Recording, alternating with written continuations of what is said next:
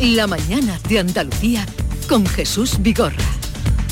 Acaban de dar las 9 de la mañana, sintonizan Canal Sur Radio. Esto es la mañana de Andalucía, el día por delante con Jorge González. ¿Qué tal Jesús? Eh, los sindicatos retoman hoy el diálogo con el Servicio Andaluz de Salud, con esa huelga de 24 horas en primaria convocada para el próximo miércoles. El Sindicato Médico Andaluz acude, dice, sin muchas esperanzas a esa mesa técnica de la atención primaria, mientras que UGT y comisiones dicen que esperan avanzar en la negociación.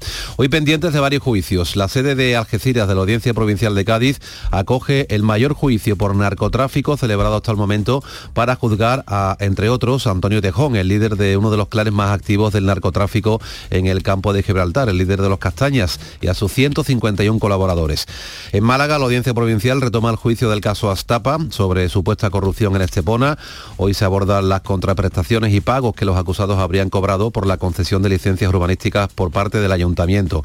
En Granada, la audiencia va a celebrar también desde hoy un juicio con jurado popular contra dos acusados de asesinar a dos jóvenes a los que dispararon a plena luz del día en un parque de la Zubia, en Granada, por una supuesta deuda, procesados que se enfrentan a una petición de pena de 41 años de prisión.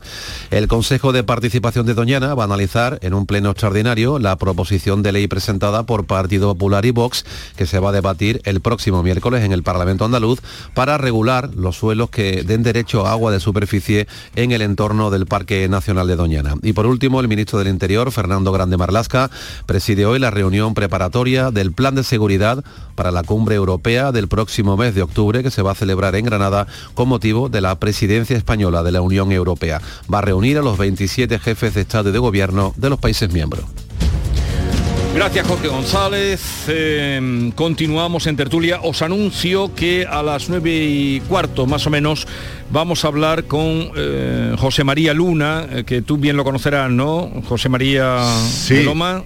Que... Casi se llama como yo, o sea que fíjate. Sí, sí, sí, sí. sí, José María Luna, el director de los museos municipales, ¿no? De la casa natal de Picasso. De la casa natal de Picasso, del Museo Ruso, de Pompidou, vamos, ahora que no está delante, pues lo puedo decir, mm, vale un, un director para tres museos, o sea. Sí, sí, totalmente. y además haciéndolo muy bien un hombre de múltiples saberes y, múltiple gestión, que lo está haciendo muy bien, efectivamente. porque como saben los oyentes, y si no lo recordamos, el pasado sábado se cumplía el 50 aniversario de la muerte de Picasso. Esto va a influir en muchas disciplinas y en muchas actividades en toda la provincia. Eh, ha habido algunos este fin de semana, pero avanzaremos algunas de las iniciativas que eh, se van a, desarrollar. Habrá durante todo el año programación, pero algunas que sean inmediatas con, más, con José María Luna. Bien, estábamos en la polémica surgida a raíz de la bromita, eh, esta mm, eh, sin pie ni cabeza, eh, porque no tenía gracia ninguna, de la televisión catalana sobre la Virgen del Rocío, que también la Virgen del Rocío, a lo mejor que hubieran sacado, estamos en Semana Santa, que hubieran sacado a lo mejor otro, otro, mm, en fin, otra imagen, pero sacaron, se fueron a la del Rocío. A lo mejor porque no saben ni dónde nos andamos. África, ¿cómo ha recibido esta, este asunto? Pues yo, estoy un poco con, Pepe. Creo que el humor puede llegar a cualquier ámbito de, la sociedad y si lo hubieran hecho con inteligencia quizás hasta pues no hubiésemos podido reír en algún caso pero también considero que ha sido exagerada la reacción por todas partes y además se le ha dado un protagonismo que a mí me pasa igual que a Pepe, si no hubiese empezado toda esta polémica yo ni me habría enterado porque ¿quién ve TV3? O sea, ni siquiera la primera cadena allí. Entonces eh, creo que ese exceso de protagonismo pues también ha llevado a que, o sea, ese exceso de, reacción ha llevado a que, a que todo el mundo acabe, acabe viéndolo. Entonces, bueno, yo no le habría dado tanta historia, ya se le ha dado eh, creo que es un humor pésimo. Tú decías, esos humoristas profesionales, pues no lo creo que lo sean. yo creo que les queda mucho para llegar a. Yo no he dicho profesionales, he dicho. No lo he dicho yo. Ah, lo has dicho tú. Sí, sí, sí. Ah, pues bueno. son, pues aficionati, aficionati, pero de los malos. Pues eso, pero sí que defiendo que el humor y la sátira pueden llegar a cualquier punto y se podía haber hecho una cosa curiosa, pero desde luego no lo han hecho. Es un poco ha tenido, pues, eh, chabacano exactamente. Ha tenido más gracia Teresa Rodríguez, que ahora estaba mirando su pero mucha más gracia al, intelectual. Al intelectual, claro. Eh, estoy por decirlo, pero es que no, no sé, no, no, me va a salir bien. Pues yo no le voy a dar ese tono. yo no sé si es la misma que he visto yo, la de imita el acento de tu puñetero padre. La digo no, es más gordo, pero por, ahí va por el, el de, el de esto de tu hermana. de- Exactamente, Ah, vale, exactamente. vale. lo que ha tenido, lo- claro, Es lo que, le tiene- contestan, porque claro, aquí es el, mo- el momento Claro. que pasa algo, Sí. te dicen, eh, eh, tú facha, eh, tú rojo, Claro. eh, tal. y entonces tú, claro, le han contestado a ella, tú nacional católica, y dice, pues eso de tu hermana, ¿no? Claro. Pero ella lo que hace es ella lo que hace es tener un verdadero rasgo de, de humor frente a alguien que se le pone estupendo y sesudo y ella lo que hace es con humor quitarle importancia pero esa respuesta lleva implícita el hecho de que eh, todo esto de por ejemplo la Virgen del Rocío puede ser una cosa transversal si es que a lo mejor no tiene ni nada que ver con la religión quiero decir hay mucha gente que va detrás de un trono de un paso porque porque siente una emoción espiritual o estética y es es, su cultura, no tiene nada que ver con ser religioso, ñoño, facha o rojo, no tiene nada que ver. Y luego lo que lo que ocurre es lo que estamos comentando, que es que es que no tiene gracia, es que no tiene no gracia. tiene ninguna. Lo- y lo y aparte de aparte de que como comentabais muy bien, también hay cierta sobreactuación en la respuesta de no un poquito también de, de exageración en darle mm, Sí. desde algunos políticos digo no pero bueno es verdad que, que no tiene gracia simplemente el sketch y hay y hay trazas de supremacismo de, ese- de esa colonización de decir no esto estos subdesarrollados ahí del sur que están todo el Mm. día vestidos de flamenco y con las vírgenes pues no no oiga, Esa, no. esa es la, la- a mí la, la peor sensación que me queda, pero ni siquiera en eso el sketch me parece, el sketch es tan malo Sí. que ni siquiera mm, en eso me parece que aporte nada, porque desgraciadamente ese supremacismo de cierta parte de la sociedad catalana y de otras zonas de España respecto al andaluz, respecto al, al acento, respecto a, a- algunos rasgos tópicos, respecto a, nuestras tradiciones, como decía José María, en muchos casos mm, incluso no tienen que ver con, mm, una religiosidad, sino eh, son formas de, relacionarnos y de, conservar tradiciones mm, milenarias. ¿no?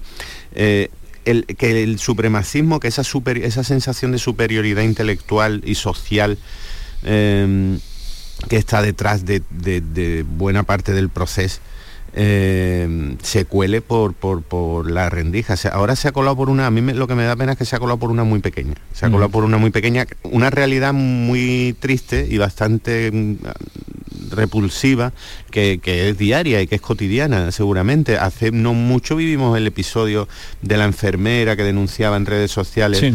el, el caso de Sí, que, que- es un, un- Que, que ya se ha quedado sin trabajo, por cierto. eh, No le han renovado, No. efectivamente, con, eh, con un poco con la excusa de que se ha saltado dos normas también, de que se quitó la mascarilla para grabar el vídeo, que estaba en horario laboral. Pero, por ejemplo, ese es un efecto del supremacismo eh, que sí tiene un impacto en la vida de la gente, que es eh, convertir los idiomas y la lengua en una barrera, y en una barrera laboral. Es decir, un catalán o un vasco puede venir a Andalucía a trabajar perfectamente en, en cualquier eh, puesto de la administración pública o de, de- cierta capacitación profesional sin que se le solicite una lengua que no conoce.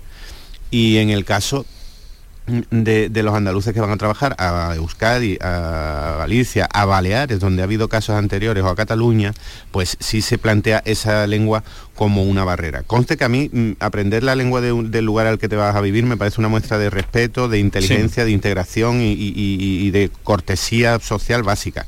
Pero claro, si se utiliza mm, como barrera, como freno, como, como discriminación entre el, el andaluz que vaya a trabajar y el catalán que viene aquí a trabajar, mm, ahí ya me, em, ahí- ahí me parece bastante más grave que este que este mm, asqueroso chascarrillo que, que igual es que yo creo que ni la tercera parte de nosotros hubiera sabido de él si no hubiéramos no nos hubiéramos ofendido tanto que también es una reacción comprensible y disculpable y, y humana. Pero luego está la paradoja de que nos critican, pero mm, les encanta venir aquí, porque ahí están los datos turísticos y los catalanes, por supuesto, y los vascos ya ni te cuento.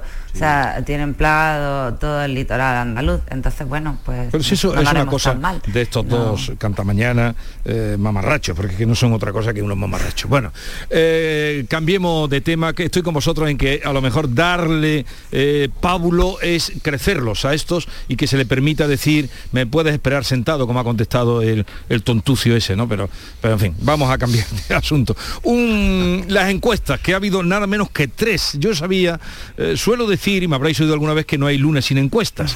Mm, no hay luna sin encuestas. Ni luna, ni luna tampoco, ni luna, y- Ni luna, ni luna, ni luna, ni luna sin encuesta. La luna de ya está, ya está perdiendo su plenitud, pero como siempre, por el entorno del Jueves Santo tuvimos una luna preciosa. ¿Os parasteis a mirarla? Sí, yo la vi el, el- el miércoles, la vi, era- el tiempo que, había aquí en Cádiz era impresionante para verla, la verdad. ¿Tú la has visto también, José María? ¿Has mirado la luna o no? Eh, la miro con frecuencia, pero la verdad es que no, me pasó inadvertida.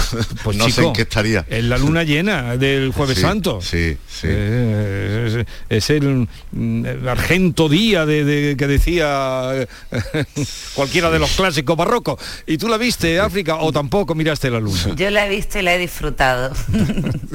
Bien, Muy bien, sí. eh, vayamos entonces a lo de las encuestas de hoy. Mm, ¿Qué sentido, cómo las veis? eh, y además, eh, se anuncia que faltan 48 días para las elecciones municipales y autonómicas, pero en cambio las encuestas son de lo que pueda pasar allá por diciembre. Claro, es un poco incomprensible. Primero, mm, lo- son, son muy diversas. Hay encuestas en tres medios, en el país, en el mundo y en la razón, y cada una sale por un sitio, con lo cual a cuál te acoges. Luego son encuestas un poco débiles en el sentido de que ninguna llega, ninguna supera los 2.000 los 2.000 entrevistados, tampoco es que sean encuestas muy a fondo. Pero a mí la que más me ha llamado la atención, bueno, cada una puede buscarle eh, la puntilla que quiera, la del país está hecha antes de la presentación de Sumar y las otras dos están hechas con, posterioridad. Pero a mí lo que más me ha llamado la atención es que el mundo extrae resultados eh, teniendo en cuenta las dos variables, si Sumar y Podemos se presentan juntas o si se presentan por separado. Yo os digo sinceramente, no me creo esta encuesta desde que hacen esta lectura, porque ¿quién sabe ahora mismo en la calle, quién es consciente de lo que es sumar, de lo que es Podemos, de diferenciar entre las dos circunstancias? Es que no ha habido tiempo.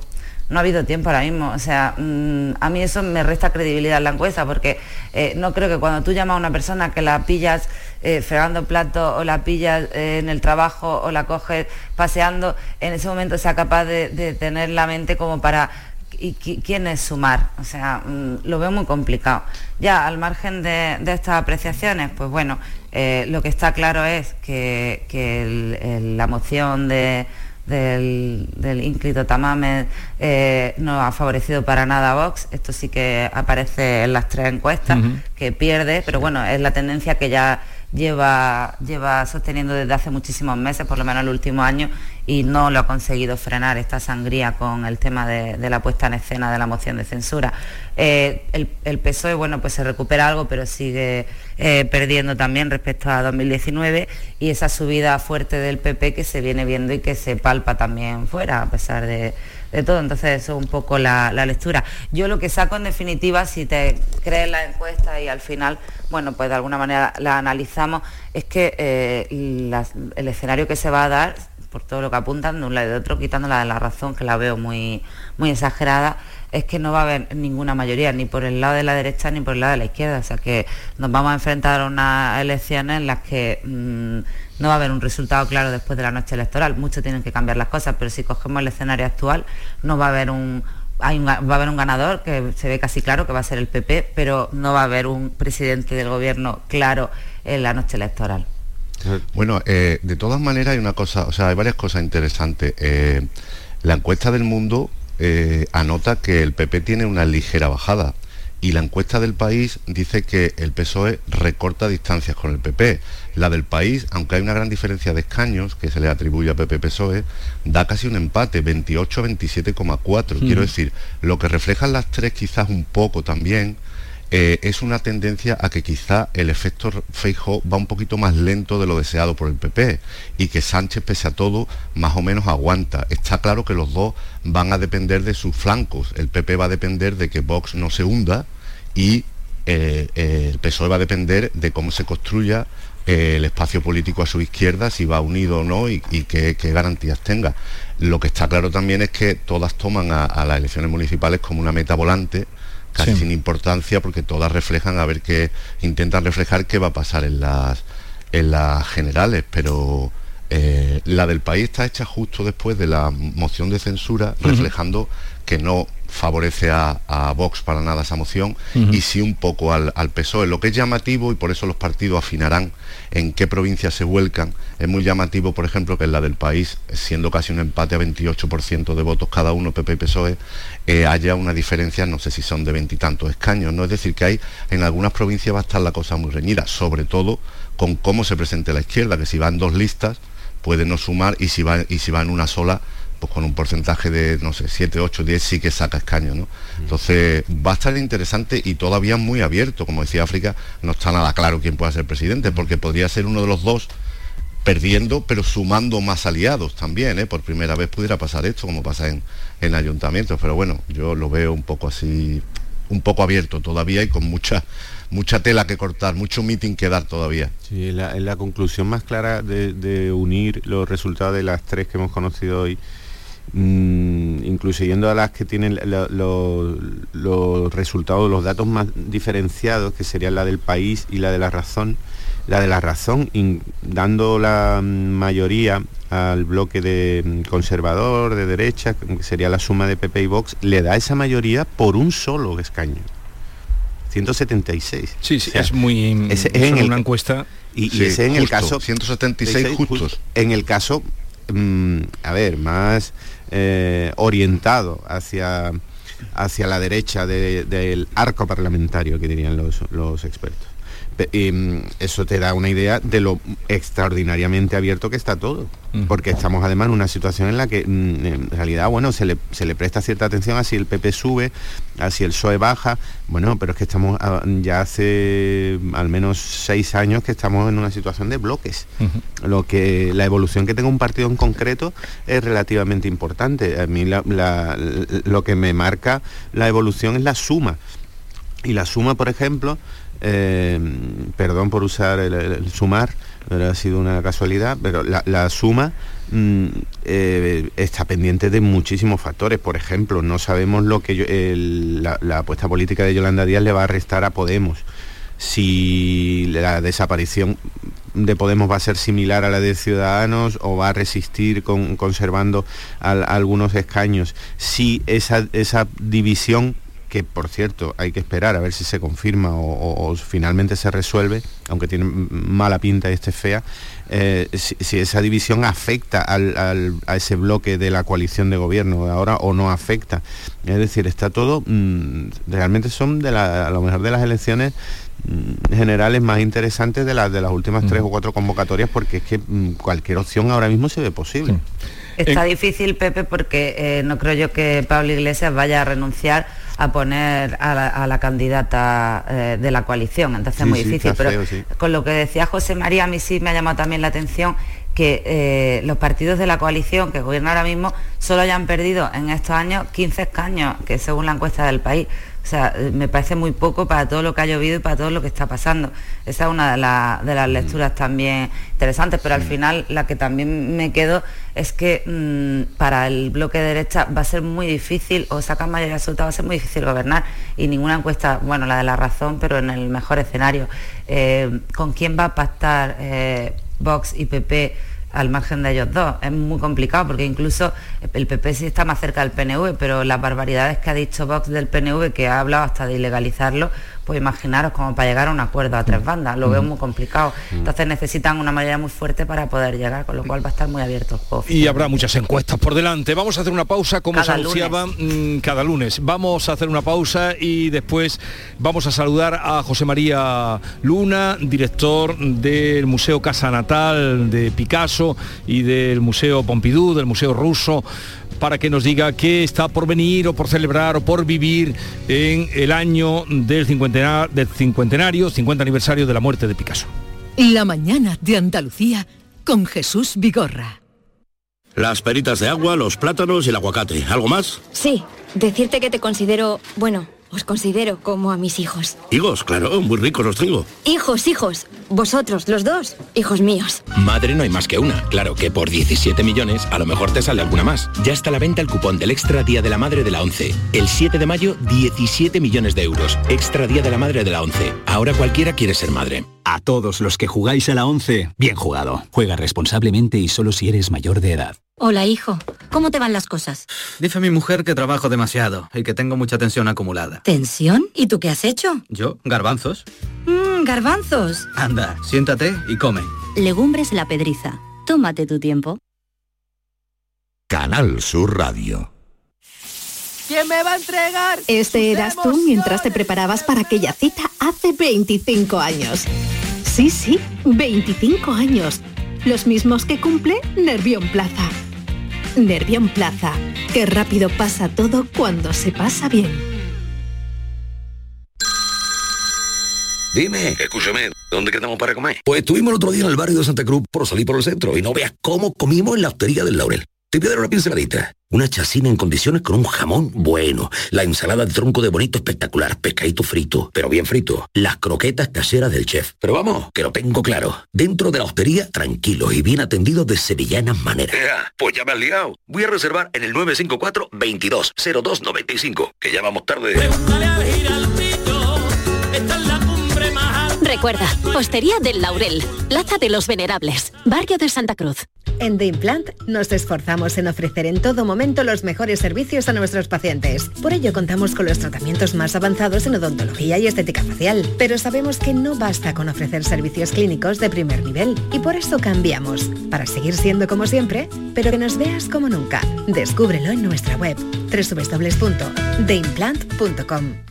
Oye, pero ¿dónde se enchufa? ¿Qué enchufa ni qué enchufa? Con ePower puedes viajar a donde quieras sin preocuparte. Pero... Libre de enchufes. Nuevo Nissan Qashqai con ePower. Disfruta de la conducción eléctrica, ahora libre de enchufes. Más información sobre Nissan ePower en nissan.es. Acércate a tu nuevo concesionario Nissan, Divesan. Toda Andalucía y toda tu radio van contigo, cuando quieras y donde quieras. Porque la app de Canal Sur Radio tiene todas nuestras cadenas, con todos los programas que te gustan, las emisiones en directo y tus podcasts. En casa, en el trabajo, haciendo deporte, de compras, paseando, descárgatela. Tienes todo Canal Sur Radio, Radio Andalucía Información, Canal Fiesta, flamencoradio.com y Canal Sur Radio Música para ti. Toda Andalucía y toda tu radio van contigo. Más Andalucía. Más Canal Sur Radio. Esta es La Mañana de Andalucía con Jesús Vigorra, Canal Sur Radio. Pintaba Picasso, pintaba Picasso. Los genios nunca mueren. Y yo te estoy cantando.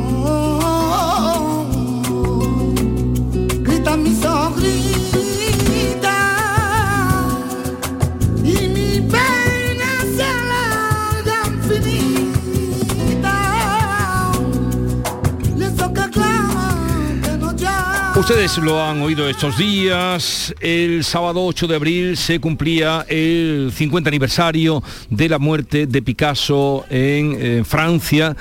Y ha habido diversos actos, pero lo mejor, digamos, está por venir y por llegar durante este año. Es por eso que vamos a saludar a José María Luna, director del Museo Casa Natal de Picasso en Málaga, también director de los museos Pompidou y Museo Ruso. José María Luna, buenos días.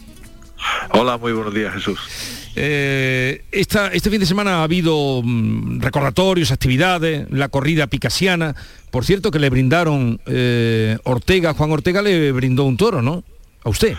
Pues sí, sí, fue muy amable y, y además pues, pues, muy emotivo y luego pues tuvimos la enorme suerte de que cuajó un faenón muy importante que le valieron, que le valió la- las dos orejas del, del toro y bueno, me alegro mucho por, Juan que ha estado viniendo a casa natal a empaparse del mundo picasiano durante los últimos años, no meses, sino años, ha estado viniendo a casa natal, ha tenido la curiosidad de, acercarse a, Picasso en Málaga y luego fue, muy amable en brindarme lo que entiendo que era a título personal, pero también a, a toda la casa natal que, que ha estado a su disposición para que él pudiera documentarse e inspirarse en, en el genio de Pablo Picasso, lo que ya digo, le valió una faena estupenda que, que disfrutamos muchísimo el sábado en, en Málaga. O sea que eso de vestirse en la habitación donde nació Picasso no fue así una ocurrencia, sino que él eh, ha mostrado interés por,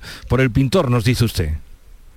No, no ha sido ninguna ocurrencia. Juan ha estado viniendo, no sé, yo creo que empezó en el, en el 21, a- a- algunas visitas que hacía Málaga, pues se ha acercado a la casa natal y ha estado viendo con nosotros la- las colecciones que tenemos de Picasso sobre el tema taurino y otras que no son de tema taurino y conociendo bien cuál era la afición de, Picasso y, bueno, pues en un momento determinado pues él entiende que, le gustaría vestirse en el lugar en el que nació Picasso y, rememorar a manera de homenaje ese día el, paseo que probablemente no, con toda seguridad Picasso hacía con su padre y con su tío para ir a los toros en, en la Malagueta. Ajá.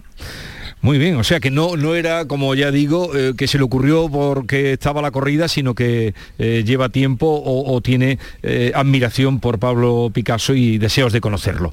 Y después de lo que ha ocurrido, la, la corrida, algunos actos más que se han dado, sé que hay muchas actividades porque, y en esto usted ha tenido mucha responsabilidad y su equipo y quienes le acompañan han querido eh, contagiar en el mejor de los sentidos a muchas entidades, en muchas actividades, muchas asociaciones de Málaga del espíritu picasiano, ¿no? Para, para este recordatorio.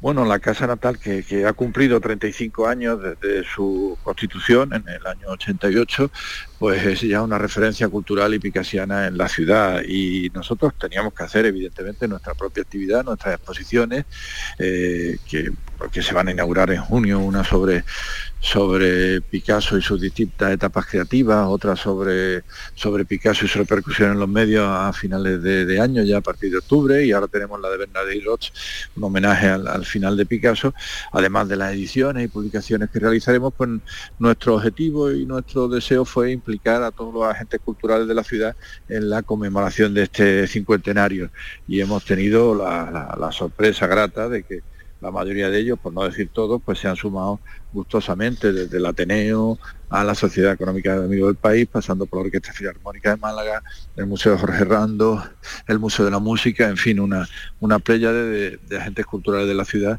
que eh, en algunas de sus actividades o en varias de las que se programan en este año, pues se- acordarán de distintas facetas de, Picasso. La propia Real Academia de Bellas Artes de San Telmo, pues desarrollado, está desarrollando un, ciclo de conferencias muy interesantes que abordan a Picasso de distintas perspectivas, desde la literaria hasta la taurina, por ejemplo. Incluso hasta lo- los coches, ¿no? Lo- los autobuses. La empresa Los autobuses. autobuses pues, van a tener, bueno, tenemos una muy buena relación con la empresa municipal de transporte y eh, en, en poco tiempo pues saldrán los bonobuses, los- las tarjetas de- del bus eh, público, eh, pues con imágenes de la casa natal que, que están terminando de cerrarse el, el diseño y la producción. Pero parece que lo más, la programación más, eh, eh, más fuerte será para eh, allá para el otoño, ¿no? Para unirla al octubre picasiano, por lo que veo. Sí, bueno, nosotros tenemos una, una vinculación potente con, con la fecha del nacimiento, se ha conmemorado mucho, somos la casa natal, se ha conmemorado durante muchos años, durante todo este tiempo el octubre picasiano y muchas de las actividades más fuertes pues se irán centrando en ese, en ese aniversario de su nacimiento, ¿no? Aunque no hemos olvidado, como bien decías, pues la, la fecha del fallecimiento que fue el pasado 8 de abril. Y la exposición me hablaba de que la más importante que ustedes organizarán será la, la de las edades de Picasso. Sí, es una, exposición que a través de fondos de nuestras propias colecciones, pero eh, puestos en, conexión, puestos en diálogo con otras obras únicas de colecciones públicas y privadas españolas, nos permitirán hacer un recorrido por los distintos eh, periodos creativos de- del artista que son eh, tan eh, bien reconocibles, pero también tan, tan variados como, sabes. Y, lo de, ya que hablábamos del tema taurino, de la admiración de Juan Ortega, que este, este es un torero con estudios, ¿no, José María? Eh, sí, sí, sí, sí. El maestro yo creo que es eh, ingeniero agrónomo, creo no, estoy seguro, ingeniero agrónomo y es un chico eh, muy preparado y pues, bueno, fin, con todo el respeto al maestro, pero claro, uno tiene ya una edad y es un, un, hombre insultantemente joven. ¿no? Sí, sí. No, no, pero que hay, hay toreros que se da. El Pablo Aguado, por ejemplo, tiene derecho, que su padre le dijo, eh, termina derecho y luego tocó los trastes. Y lo terminó. Mm, que, que, se sigue dando, que muchas veces solo se ve en el tema del toreo aquello, sobre todo los antitaurinos. Em, que la relación de, de Picasso con, con los toros, que tanto él dibujó y pintó temas taurinos, venía desde, desde muy joven, ¿no? Sí, eso, eso es lo que, lo que citaba antes cuando comentaba cómo el maestro ha querido hacer ese recorrido que Picasso hacía con, con su padre y con su tío Salvador para ir a la Malagueta. Sus primeros recuerdos se, se remontan a, su mm, más pronta infancia, estamos hablando de 3-4 años. Él incluso eh, de, su puño y letra recordaba cómo, cómo eh, el torero cara ancha, muy famoso en la época, que es muy celebrado además y conocido por el famoso poema de, Machado, pues lo llegó a sentar en, en su rodilla, es decir, que no solo iban como simples espectadores, sino que de alguna manera entraban en contacto también con, los matadores del, momento, ¿no? Y eso ha estado presente en su obra toda la vida. Yo creo que el, toro para Picasso era la conexión con su infancia, era la conexión con Málaga, era la conexión con España y luego también era la conexión con el mundo clásico, con el mundo mitológico, ya a través del Minotauro, ¿no? Es un, elemento esencial en, en, toda la obra de Picasso, en todas las etapas. Pues eh, cuando vayan por Málaga, em, siempre atractiva, em, en Semana Santa lo ha estado, pero luego después em, visiten la casa natal si no la conocen, de, Picasso, la Casa Amarilla, que también le llaman, ¿no? No, la Casa Amarilla, la Casa Amarilla es un, colectivo artístico que también va a colaborar con, con actividades muy importantes en este cincuentenario y colaboración en algunas de ellas con, con otro agente cultural muy potente y muy vinculado a nosotros, que es la, Asociación de Amigos del, Museo Casa Natal de Picasso, que también van a desarrollar actividades. Y no quiero olvidar, y, me vas a permitir hacer un poquito de publicidad, los conciertos de este fin de semana. Ya los veo. De la Orquesta Filarmónica de, de, Málaga, que están dedicados en su programa de abril a composiciones y a compositores vinculadas con el mundo de Picasso como Falla y Stravinsky, ¿no? Y, y bueno, ya que estoy en la faceta publicidad Jesús y como hay confianza, me, me, va a permitir también que haga publicidad el concierto de este sábado en, en el Museo Ruso de Grigori Sokolov. No tiene nada que ver con Picasso, pero es una oportunidad única de ver al, al gran maestro ruso eh, en, un, en, un, auditorio pequeño como de la colección Museo Ruso. Bueno, y ha conseguido, mm, porque el Museo Ruso quedó ahí eh, cuando estaba tomando vuelo, bueno, ya hemos, habíamos visto exposiciones extraordinarias, pero a raíz de lo de la guerra de Ucrania, quedó ahí truncado, pero por lo que me cuenta, eh, ha vuelto a insuflarle vida, ¿no? Por otras, por otras vías. Nosotros hemos entendido, el Museo Ruso es un museo municipal del Ayuntamiento de Málaga, es decir, no tiene más que una vinculación de asociación temporal con, el Museo Ruso de San Petersburgo y nos ha permitido hacer, como bien dices, colecciones, exposiciones de, una importancia eh, internacional eh, palpable. Eh, y hemos considerado que, la cultura está por encima de estas circunstancias y no podemos penalizar a la cultura ni a los artistas también que, que sufriendo doblemente.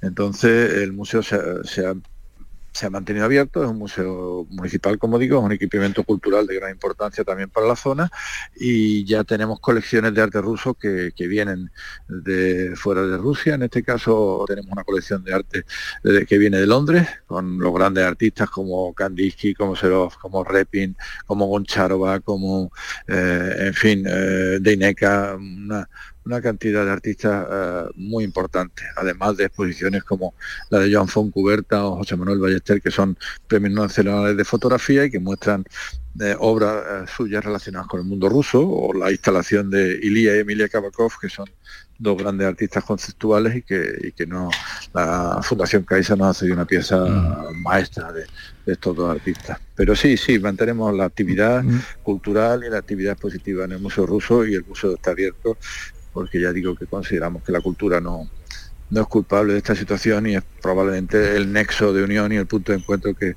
que más pronto que tarde pues nos volverá a unir a todos. Pues me alegro que siga adelante porque ese museo mm, nos estaba dando unas exposiciones, ahora que hablaba de Kandinsky, una- no he visto nunca una exposición tan completa como la que ahí se hizo de Kandinsky, por ejemplo, hace unos años. José María Luna, eh, que vaya todo bien, ya iremos hablando a lo largo de este año por todas estas iniciativas que hay para vivir y recordar al gran artista Picasso. Un saludo y, y buenos días. Hasta luego. Buen día, muchísimas gracias.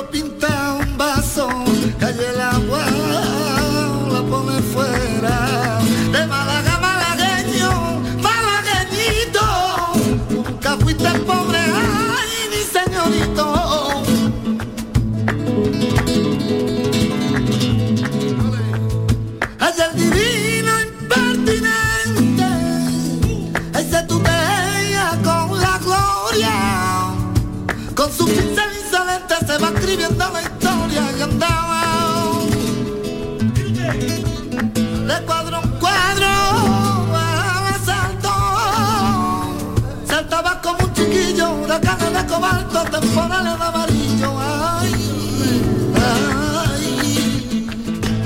Málaga, atractivo cultural durante todo este año, cuando vayan por allí, pues eh, no solo los espetos, sino también y la playa y todo aquello, sino también los, los museos y la actividad que hay en torno a Picasso.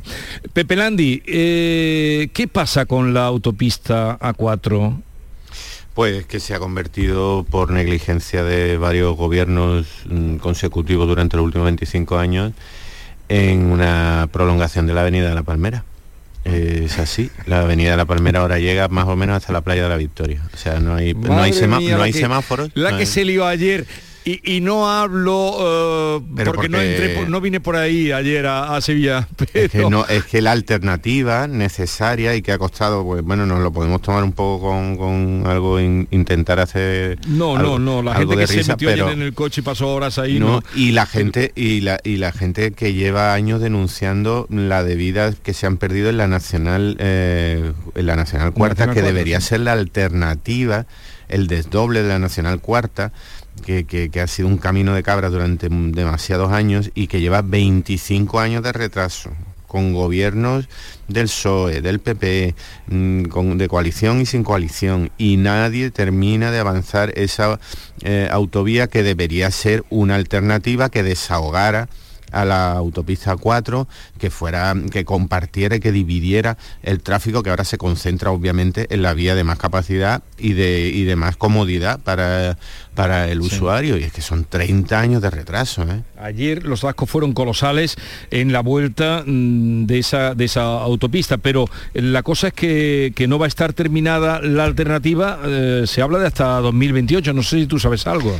Mm, La alternativa, mm, ¿te refieres al desdoble de la Nacional El doble de la Cuarta? Nacional Cuarta, sí. Bueno, pero es que do- decir ahora 2028, cuando se lleva esperando, no sé si es la, puede ser la décima fecha que se anuncia, es que ni siquiera arrancan los trabajos. Es que también habrá que en algún momento habrá que pedir responsabilidades. Ha, llegado a haber manifestaciones en, Sí. en- en las poblaciones por las que pasa por um, para condenar la, el- el- la siniestralidad del tráfico, la, la de vidas que se han perdido en una carretera que no reúne condiciones y que debería estar preparada, eh, insisto, hace 25, 30 años. Y ahora dicen el 2028, en fin. mm, eh, las razones para para dudar de la fecha o para mm, cabrearse como, como un simio son importantes, ¿no? Porque son demasiados años. Es que no- los proyectos no se pueden eh, prolongar décadas. Mm, Sí, técnicamente son difíciles, burocráticamente tienen unos requisitos, de acuerdo, pero 30 años una vez que se ha decidido mm, por todas las administraciones que anuncian fecha una detrás de otra que es imprescindible y que es necesario, porque si no, no, no, no, anunciaría una fecha detrás de otra. En, en- en Almería no pasan estas cosas, Pepe. Bueno, pasarán peores. Similares. Esto, esto nos afecta a todos. Sí, por desgracia sí. Pero es cierto que lo de lo de Cadilla, bueno, y, y yo no, me- no creería mucho en la fecha, Pepe, porque se ha anunciado también en periodo preelectoral, o sea, Ay, una más, ¿no? Mm, No sé qué credibilidad se le puede dar, hasta qué punto. Una de, ta- una de tantas fechas que, bueno, hasta que no se vea y hasta que no, por lo menos que se vea que las obras toman un impulso. Es que se anuncian fechas de terminación de los proyectos y cuando no se ven ni las máquinas. Eh. Bien, lo vamos a dejar, no sé si quieres apuntar algo, África, desde, desde allí. Eh, lo decía con ironía, ¿eh? porque ya como Ya, tú eres, no, la- yo- eh, yo he como visto tú hasta- eres yo- constantemente Aquí hemos visto hasta cómo se, cómo se tapiaban túneles ya hechos de, del AVE porque se paralizaban las obras completamente, de ahí a todo lo que queráis. Entonces yo ni siquiera cuando veo obras me lo creo, me lo creo cuando ya puedo pasar con el coche o puedo subirme al tren. Esto ya nos hemos vuelto un poco descreídos los almerienses y tenemos motivos para ellos, pero que hay muchos puntos en Andalucía que no solo es Almería, por supuesto, deja otra mano de 10. Entonces, bueno, luego ves gastos en otras cosas que, que no entiendes. Pero, pues pero nada, que para si- que veas que no solo en la Andalucía Oriental ocurren eh, eh, esto- estos deslices en los plazos. ¿eh? Sí, lo que pasa que aquí tenemos ya, eh, esto sí que es histórico, o sea, lo nuestro sí que, sí que es histórico, el abandono, entonces claro, llueve sobre mojado, porque no es solo una infraestructura, son todas, aquí estamos muy en precario, entonces claro, pues tenemos que reclamar mucho. Eh, lo vamos a dejar aquí ya con las reclamaciones de una y otra parte de Andalucía. José María Loma ha desconectado porque ha tenido un problema con la, con la conexión y no podemos decirle adiós, pero sí lo despedimos con todo nuestro cariño. Eh, África Mateo, que tengas una buena semana. Igualmente, Pepe. Landi. Un saludo. Adiós.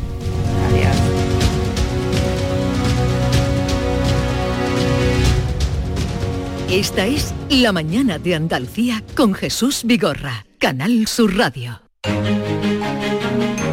¿Cómo puedes comprobar que todo esté listo para votar en las elecciones locales y autonómicas del 28 de mayo? Debes figurar en las listas del censo electoral.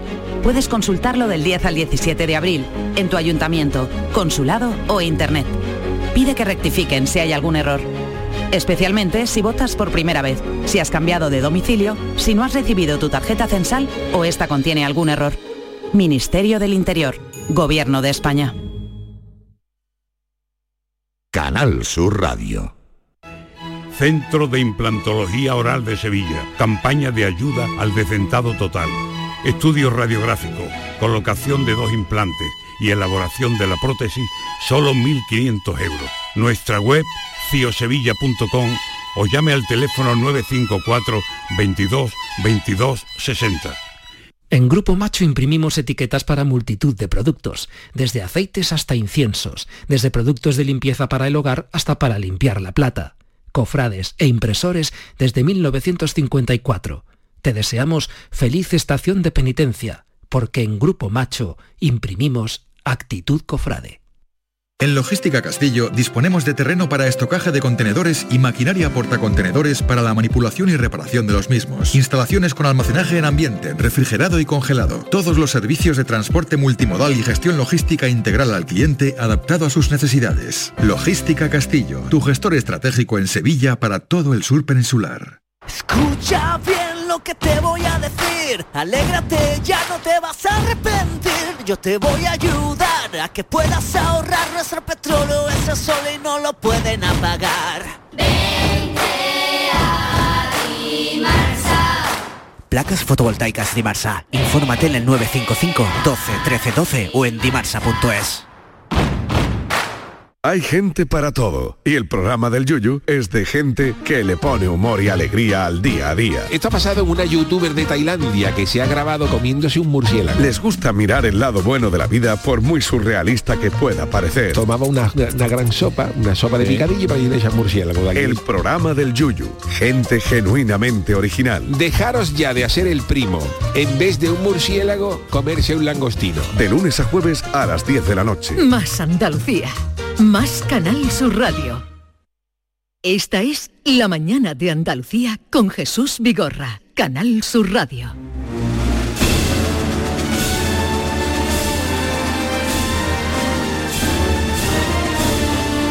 Maite Chacón, buenos días. Eh, Hola Jesús. me alegro mucho de verte. Igualmente, ¿cómo estás? Divinamente.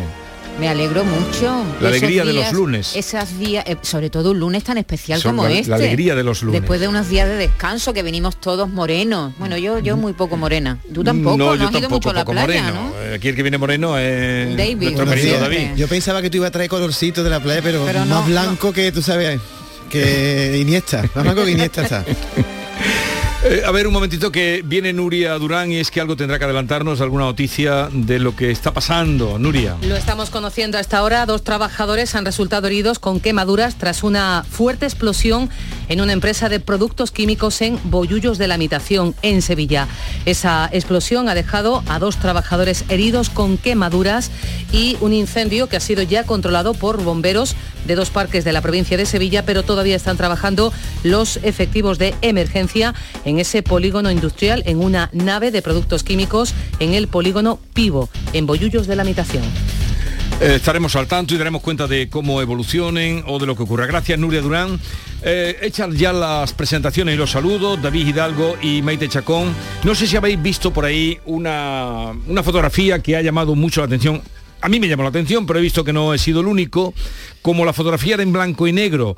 Mm, pensé que podría ser una fotografía antigua, pero por lo que muestra no podía serlo. Es un nazareno, que es nazarena, por lo que se ve, eh, después y entonces con el capirote puesto incluso, supongo que en un alto de la, la procesión en la que fuera, está dando pecho a su niño o niña. Entonces, por eso digo que se ve que es una mujer, que es una nazarena que abre. Está sentada en un banco. En un banco. En, en una iglesia, una parece. iglesia muy, muy barroca por lo que tiene detrás. Y claro, es una, una fotografía que llama mucho la atención. Y hay alguien, no sé cómo la tituló, si es que la puso en Twitter, el, el autor de esa fotografía, que es eh, Jiménez. mm, José Jiménez. José Jiménez Jiménez. Eh, pero hablaba, mm, yo he leído comentarios como diciendo, ya era hora, esto sí que refleja que aquí la igualdad también llegó eh, de nazarenos y nazarenas. Claro, que las mujeres Acordaros participan que de hubo manera... muchos problemas en algunas Claro, cofradías para permitir que entraran Las nazarenas. mujeres participan Tuvo que de ser- manera activa ya en las Tuvo, procesiones. tuvo que ser que algún arzobispo eh, se pues, clavara y dijera aquí tienen que salir nazarenas o, o no se sale. Eh, el caso es que queríamos dar, con quién- digo lo de la foto porque búsquenla, entrando en internet pueden dar con ella. El autor es arroba Jiménez Jiménez 5, Jiménez Jiménez 5 y pueden ver la foto a la que nos referimos para que sepan de lo que hablamos. Es una fotografía muy llamativa. José Jiménez, buenos días. Hola, ¿qué tal? Buenos días. Lo primero que nos ha impactado su fotografía, habrá fotografía de la Semana Santa, no sé cuánta, en, en- en las redes sociales, pero la suya nos ha impactado y mucho. Bueno, hay, hay miles de fotografías, sobre todo hoy en día con, la- con los móviles y las redes sociales. Pero sí, ha gustado, una foto que ha gustado mucho y que se ha hecho, se ha hecho un poco viral. ¿Y cuándo hizo la foto? Pues la foto se hizo en la madrugada del Viernes Santo. Una vez que acabó el Jueves Santo se recogió la hermandad del cautivo de San Lucas de Barrameda y se hizo dentro, dentro de la iglesia. Ah, yo creí que era en Jerez, es en Sanlúcar. No, en San Lucas de En San Barrameda. sí, Y, Cádiz. y- y era una foto que usted tenía pensada o, o que se encontró? La- ¿O cómo fue? Porque claro, una madre... No, la foto tiene una historia muy bonita detrás porque es una compañera de trabajo mía que la, que la conozco, aunque ella trabaja ya en otro centro, y tuvo un primer bebé hace cuatro años que, que también le dio de amamantar el jueves santo, pero no pude echarle la foto y ahí se nos quedó la idea, se nos quedó la idea y ha tardado cuatro años en tener un segundo bebé y nada más que lo, lo ha tenido, pues contactamos y dijimos, bueno, pues tenemos que echar la foto porque se nos escapó una vez, pero la segunda no puede ser. O sea, que fue. usted ha esperado esa foto cuatro años. Cuatro años. Cuatro Usted años. es un señor que Hasta tiene tenido- paciencia. bueno, no podía tener más niños y ella tenía, podía tenerlo y se, y se ofreció para la fotografía porque pertenecemos los dos a la misma hermandad y vimos la oportunidad. Y bueno, hay muchas historias porque intentamos hacerla al principio del cortejo, pero la hicimos, no me gustó. Y al final cuando se recogió la, la- la hermandad es cuando vimos la oportunidad y la hicimos. Tardamos cinco minutos en hacerla y el resultado es la fotografía que veis en, en las redes. Ha dicho que es compañera de trabajo, hay que recordar que usted es doctor, ¿verdad? Yo soy médico, exactamente. Soy médico y tengo la fotografía como una, una de las grandes pasiones de mi vida. Pero, pero también trabaja como fotógrafo. Sí, hago trabajos también profesionales como fotógrafo, pero lo que de verdad me da de comer es, es la medicina. Yo, yo me dedico a la medicina. Eh, ¿En, en qué hospital trabaja usted? Yo trabajo en San Lucas de Barrameda, en el Hospital Virgen del Camino. ¿Y, y de dónde es? ¿De Sanlúcar? Yo soy sanluqueño, está Sanluqueño. mucho tiempo fuera, pero Faltaría gracias a más. Dios he vuelto y por favor, y vivo aquí muy contento y encantado de estar por aquí. Y por lo que sabe de su amiga, ¿la hermandad permite que se le dé el pecho durante la procesión o ella ha No, de es esperar? al a que final, te- ha dicho que es Sí, al final. pero me refiero que si el bebé necesita que le den el pecho, ¿la hermandad lo puede permitir? Yo creo que es algo natural. Tú estás haciendo estación de penitencia, pero eres mujer y eres madre. Y si tiene un bebé que está llorando, que no toma biberón y que necesita el pecho, yo creo que es lo más normal del mundo que se le permita a ese nazareno darle de comer a ese niño. No tiene sentido dejarlo 8 o 10 horas que dure el cortejo sin darle de comer. Además, es una hermandad nueva, joven, este tipo de cosas, pues creo que es algo completamente normal. Sí. Eh, a ver, José, y también podría haber sido la misma imagen, pero con el capirote quitado. Mm, ¿Por qué decidieron que se lo dejara puesto? Pues por eso estamos volando aquí, porque tener el capirote puesto da un impacto visual muy importante y te hace que de, tantas miles de imágenes de Semana Santa que tenemos, te pares a verla y diga quieto, un nazareno, un capirote, está dando de comer, está dando de mamar a un niño y el, el capirote era lo que aportaba ese impacto visual que a lo mejor sin capirote no lo tenía. Claro. Y yo creo, yo creo que ha dado resultado porque estamos hablando aquí por eso. Claro. Es una foto pensada. Sí, sí, sí. Es una foto pensada. foto Pensada se, ha madurado, se- se ha madurado durante cuatro años, pero no, no era la idea principal esa, pero hubo una serie de circunstancias que al final, era las tres y pico de la mañana, era lo que teníamos y la hicimos. Y ya le digo, se estaba cerrando la iglesia, se estaba apagando la calderería de, de la Virgen de la Estrella, y fue cuatro minutos cinco, se hizo la foto y salió. Y yo me di cuenta en el momento que estaba hecha, digo, bueno, pues esta foto sí que va a dar un impacto importante, pero no creía que iba a tener esta repercusión. ¿Usted se hizo, se hizo fotógrafo por la Semana Santa? ¿Empezó Sí, haciendo mm, fotos de Semana Santa? Sí, sí, sí, a mí me gusta mucho la fotografía en general y la cofrade en particular, pero sí que me, me atrajo mucho la, la- la fotografía por la Semana Santa. Y a partir de ahí fue adentrándome en este mundo tan maravilloso de la fotografía que te engancha. Y aquí seguimos, después de muchos años, seguimos disfrutando y, y echando fotos. Y esta foto en concreto supongo que la haría en color. ¿La viró usted al blanco y negro para, para el efecto, no? ¿O por qué? No, es que mm, yo soy un enamorado del blanco y negro y mi trabajo siempre es en blanco y negro, por muchos factores que no vienen ahora mismo al caso, pero yo soy amante de la fotografía blanco y negro. Yo empecé con la fotografía de carrete, de diapositiva y trabajaba al blanco y negro. Y tengo esa pequeña tara desde siempre y mis fotos son en blanco y negro. Y yo creo que el blanco y negro le aporta todavía otro- otro puntito más a esta fotografía. La verdad es que, La- la- como, como decía usted al principio, José, se hacen tantas fotografías Sí. durante la Semana Santa, pero es verdad que miles, miles, cientos de miles de, de fotografías. Pero, Pero, es verdad siempre hay una siempre- que queda, o No. una, dos, tres, Sí, quedan sí, las que quedan. Pero que todavía la Semana Santa y sus imágenes consiguen sorprendernos, ¿verdad? Mm. Siempre hay un, un punto de vista, una mirada, algo que, que, que nos, nos sigue sorprendiendo. Hay, hay cientos de miles de fotografías que se comparten en redes porque tenemos un móvil y la gente hoy en día se graba todo, se fotografía todo. Pero eso es ruido, porque porque estamos viendo la fotografía la estamos pasando, duramos dos segundos en verla. Una fotografía que de verdad te impacte visualmente y sobre todo que te transmita sentimientos, emociones, ternura, amor, rechazo, mucha gente ha, re- ha rechazado la foto, eso es muy complicado de hacer y eso es lo que buscamos, creo que buscamos todos los fotógrafos, que haya una foto que destaque. Esta, esta Semana Santa, por lo menos algunos días, hemos visto por aquí a Emilio Morenati. Sí, sí. Yo bueno, no lo he visto. En sus redes sociales ha colgado ha, ha fotos. colocado, ha colgado sí, lo he visto de Semana Instagram. Santa. eh, Morenati, que, Sí, que- porque él dice que se, que se y, y- y admira mucho la fotografía de la Semana Santa y este año efectivamente se ha tirado a las calles y ha hecho fotos. con, sí, sí, eh, sí. Yo no lo he visto, he visto lo que iba poniendo en redes y decía, míralo, y alguna foto muy buena. Muy buena, He sí. visto una de, de que lo hace, están los nazarenos descansando debajo del cartel de toro en la Plaza de Toros, que es buenísima, la de eh, que son los que el, el baratillo que se visten ahí en la Plaza de Toros. Y nuestra compañera Charo Padilla estuvo con él precisamente en el Cerro, que es una hermandad de barrio, de barrio, pero muy de- lejos del centro. Eh, pues José, ha sido un placer eh, a través de esta fotografía, te hemos conocido, fíjate, la de gente que te va a conocer a través de esta fotografía. sí, a un la que sí. urólogo que lleva ya, ¿cuántos años llevas de ejercicio de la medicina? Pues llevaré uno cerca de 20 años ya, más Ah, o menos, muy creo. bien. No me da vergüenza decirlo porque no me gusta ser viejo, pero por lo menos 20 años. ya. Pues quienes quieran entrar bien en su Twitter, en el nuestro también está, pero arroba Jiménez Jiménez 5, arroba Jiménez Jiménez 5, ahí pueden encontrar esta foto y otras que eh, va colgando. Gracias por estar con nosotros, un saludo y buenos días. un, un placer, un abrazo. Hasta Adiós. luego. Fíjate lo que dice Morenati en su cuenta de Instagram. Cubrir la Semana Santa en Sevilla es como volver a mis orígenes. Sevilla y aquellos fotógrafos de los que tanto aprendí fueron mi escuela de fotografía. Y la verdad es que tiene una fotografía bellísima de, Sí. de esta Semana Santa. Sí. Una pausa, continuamos y a partir de las 10 con Francisco Arevalo para atenderles a ustedes en todas sus reclamaciones, todas sus cuitas, quejas y demás con seguros y coches. Esta es La mañana de Andalucía con Jesús Vigorra, Canal Sur Radio.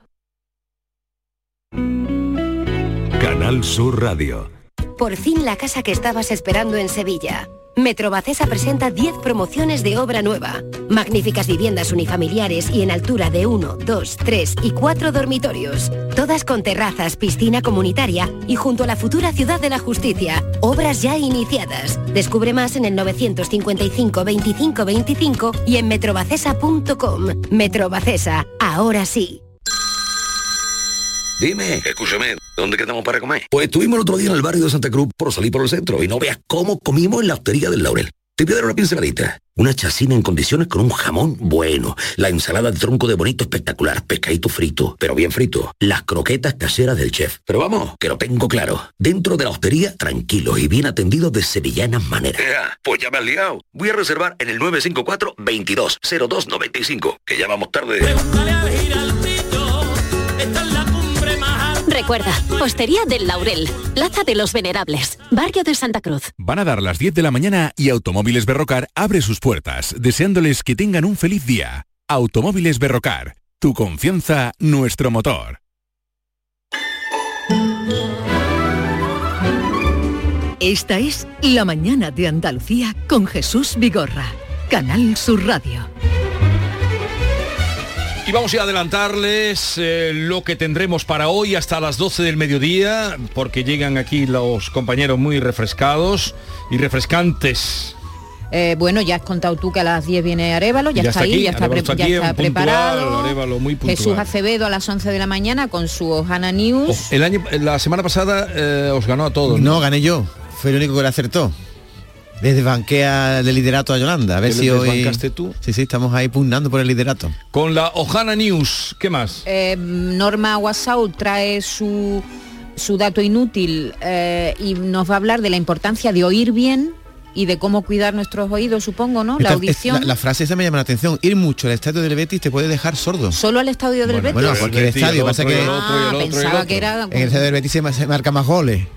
Eso sí llama. en el estadio del Betty ayer lo que pasa, lo que se lloró, lo- lo- eso sí te lo puedo contar. Eh, vamos a hablar con una fonoaudióloga de esto, del cuidado que hay que tener con, con la audición.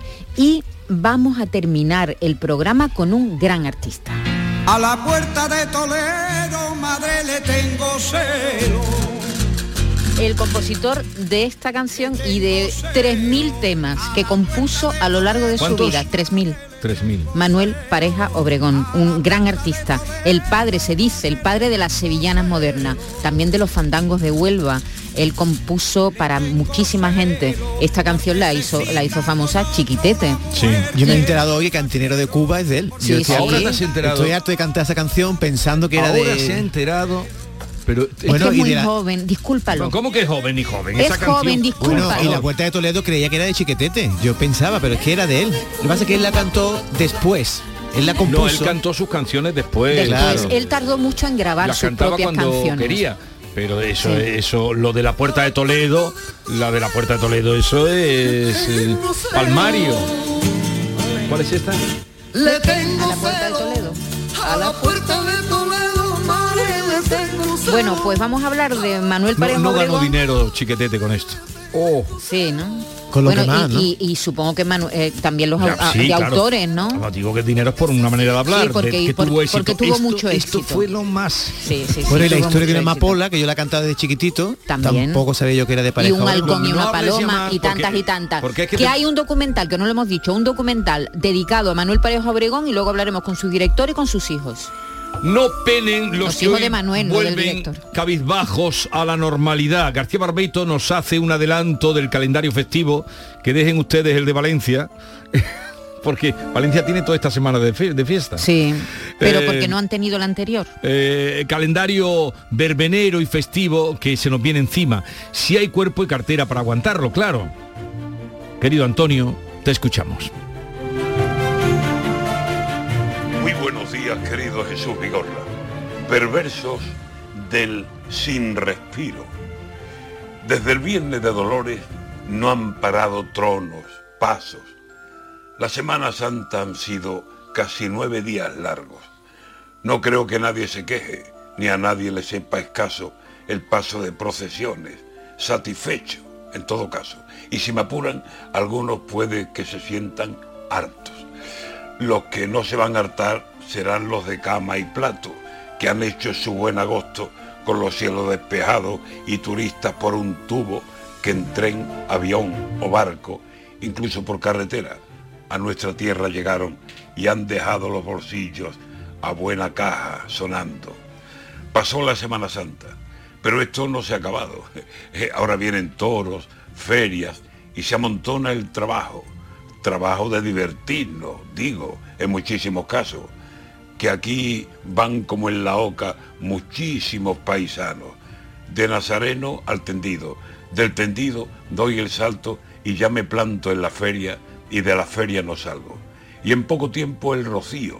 Y como se venga mayo, como se presentó abril y como se vino marzo, no cabrán por los caminos los romeros a caballo, los romeros en tractores, en las carretas o andando, por no contar los que van con el coche a todos lados. Andalucía sin respiro. Se ha puesto a favor el año y aunque duela la sequía y se mueran los pantanos, aquí si tocan a fiesta no se queda atrás ni el tato. Vengan corridas a mí, vengan ferias, vengan santos, que por muchos que me lleguen son mucho más los que aguanto. Venga fiesta sin respiro y cuando llegue el verano le sumamos a la fiesta la playa como descanso. Nacida para vivir, Andalucía, te amo.